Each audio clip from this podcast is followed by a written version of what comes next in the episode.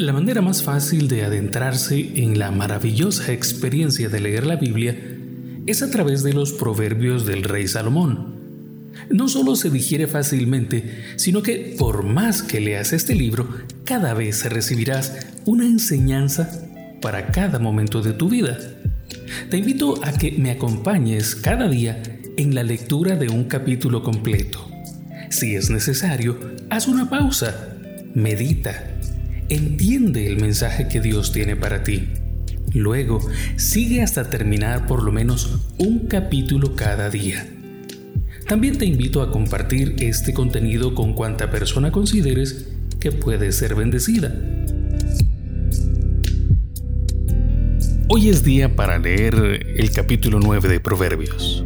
Comencemos. La sabiduría edificó su casa, labró sus siete columnas mató sus víctimas, mezcló su vino y puso su mesa. Envió sus criadas sobre lo más alto de la ciudad, clamó. Dice a cualquier simple, ven acá.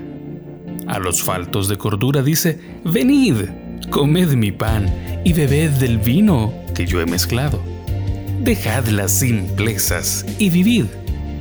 Andad por el camino de la inteligencia el que corrige al escarnecedor se acarrea afrenta. El que reprende al impío se atrae mancha. No reprendas al escarnecedor para que no te aborrezca. Corrige al sabio y te amará. Da al sabio y será más sabio. Enseña al justo y aumentará su saber. El temor de Jehová es el principio de la sabiduría y el conocimiento del Santísimo es la inteligencia. Porque por mí se aumentarán tus días y años de vida se te añadirán. Si fueres sabio, para ti lo serás. Y si fueres escarnecedor, pagarás tú solo. La mujer insensata es alborotadora, es simple e ignorante se sienta en una silla a la puerta de su casa, en los lugares altos de la ciudad, para llamar a los que se pasan por el camino, que van por sus caminos derechos. Dice a cualquier simple, ven acá. A los faltos de cordura dijo, las aguas hurtadas son dulces, y el pan comido en oculto es sabroso. Y no saben que ahí están los muertos que sus convidados están en lo profundo del Seol. Toma un tiempo. Medita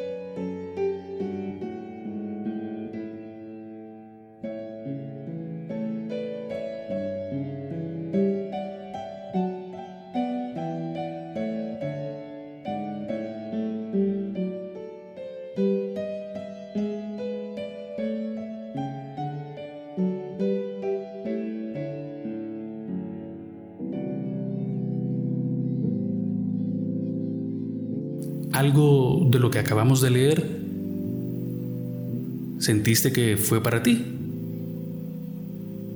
Si es necesario, retrocede y vuelve a escuchar esa parte.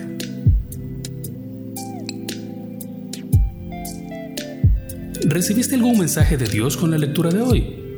Recuerda que después de leer también puedes orar, pero especialmente te invitamos a guardar silencio.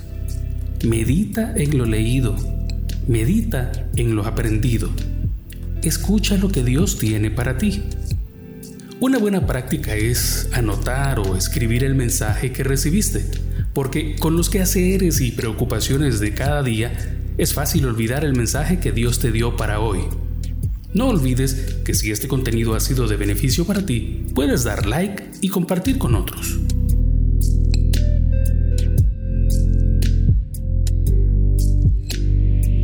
Los que confían en Dios son como el monte de Sión, que no se mueve, sino que permanece para siempre.